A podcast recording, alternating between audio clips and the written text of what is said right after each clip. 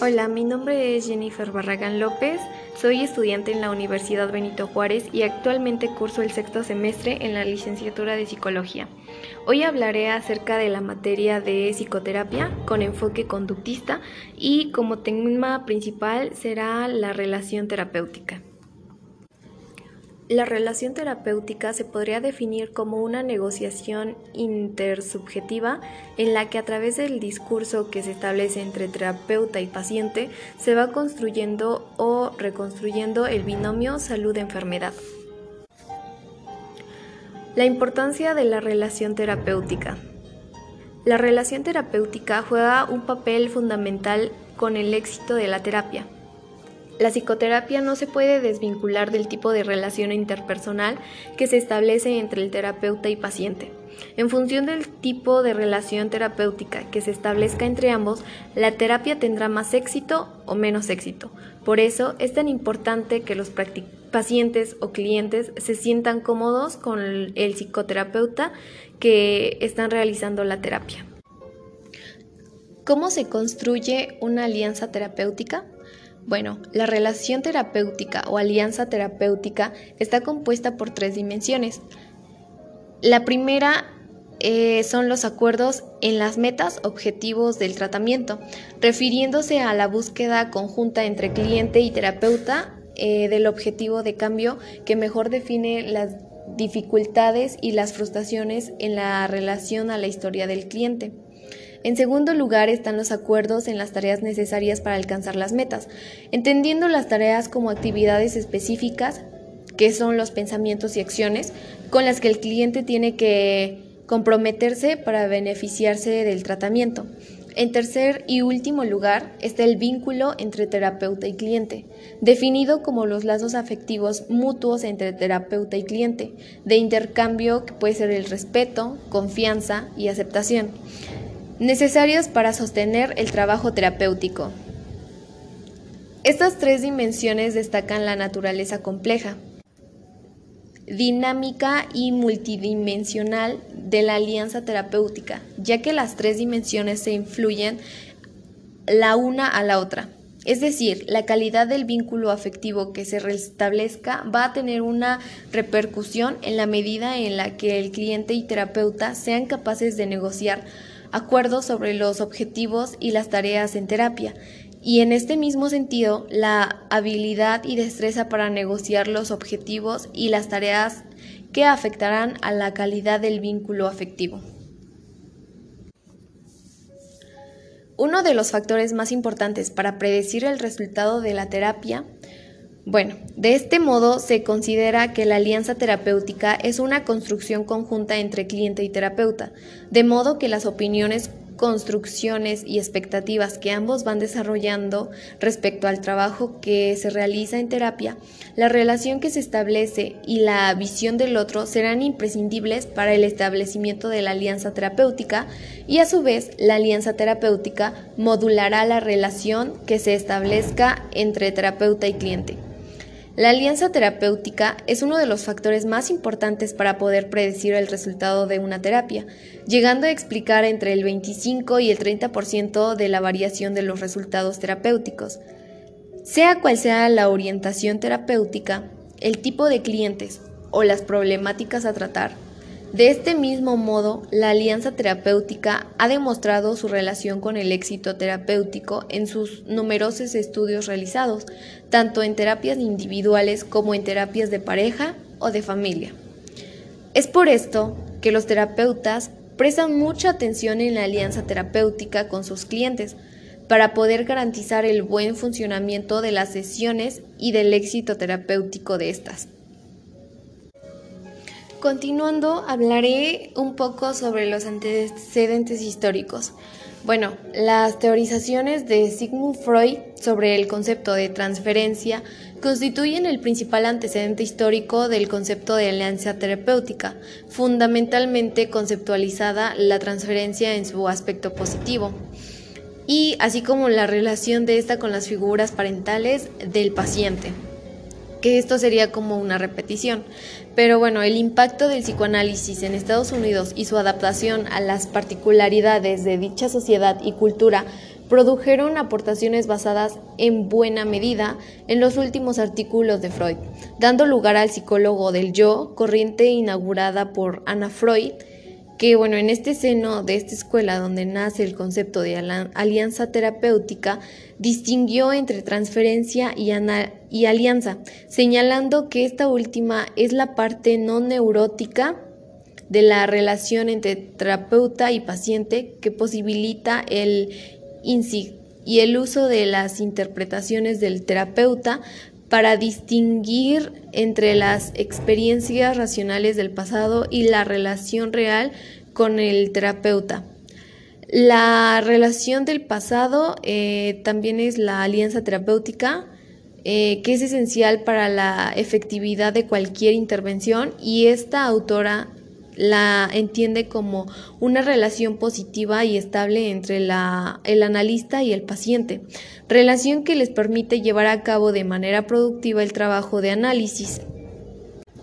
Pero bueno, también a su vez Grenson define la alianza de trabajo como la relación racional y relativamente no neurótica que tiene el paciente con su analista.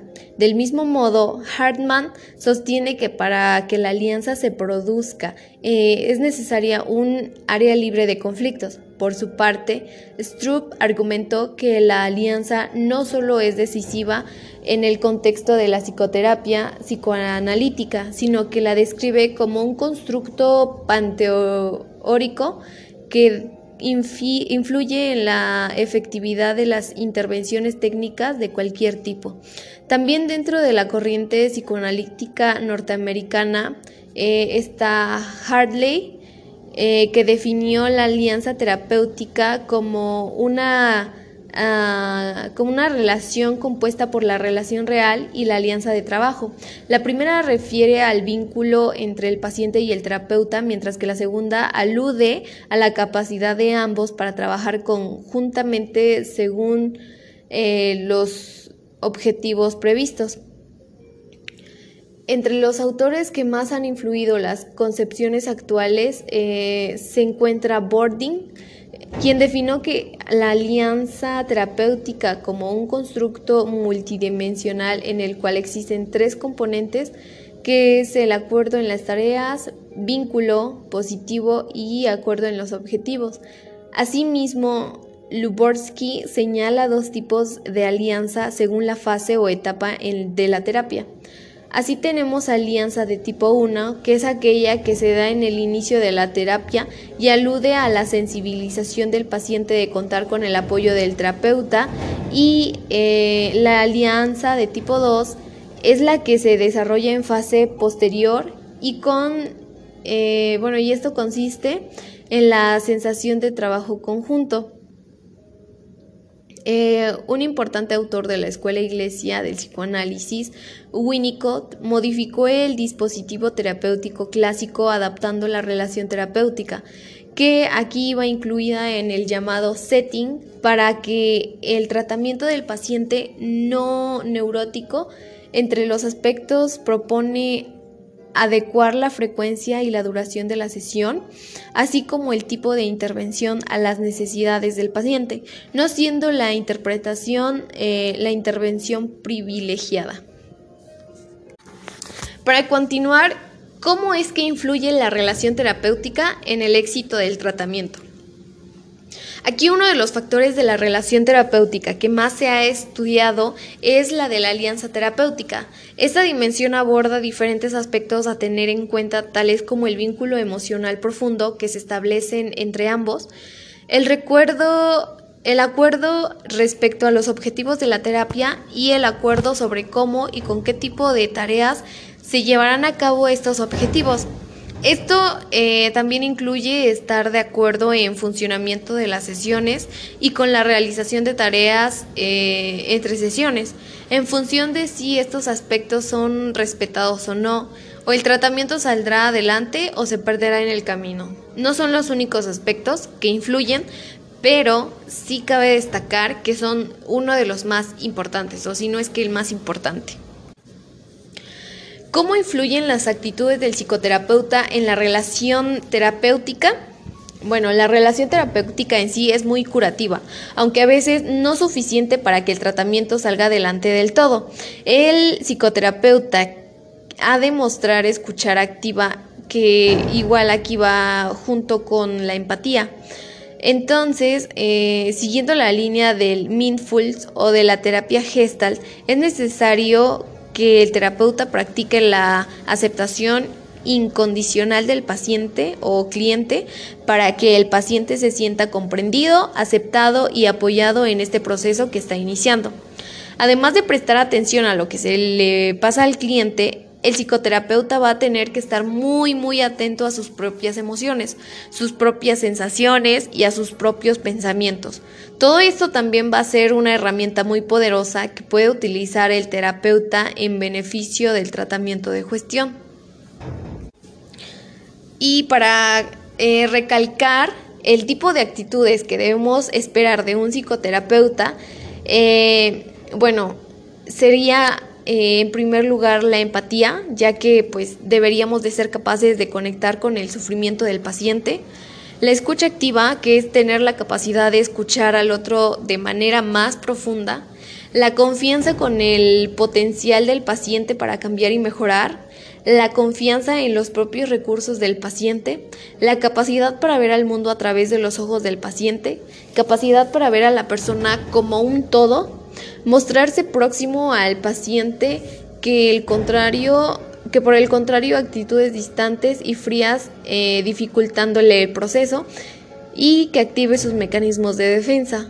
Aquí también va a conocer sus emociones y ser capaz de tolerar eh, las emociones ajenas Em, también va a ser capaz de mostrarse humilde y auténtico para que pueda hacer eh, despejo al paciente. Ya para finalizar, eh, es muy importante también que la relación terapéutica se dé en el aquí y ahora, en el momento presente, que el terapeuta pueda ayudar al paciente a despertar sus experiencias emocionales recuperar el contacto con sus emociones, además de acompañar a que el paciente pueda aceptarlas y expresarlas de forma sana.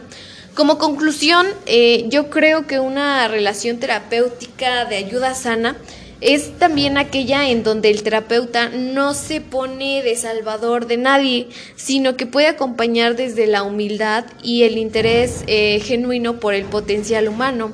En este caso, pues serían sus clientes o sus pacientes. Eh, aquí también debo decir que el terapeuta no es un amigo ni es alguien que, que deba aconsejar. la relación terapéutica sana es aquella donde se trabaja al servicio del paciente o del cliente y es importante que los roles de ambos estén claros para que pues no haya alguna dificultad en un, en un posible tiempo Em, en un posible tiempo. Entonces, eh, pues sí es de, de que tengan muy, muy bien definidos sus roles.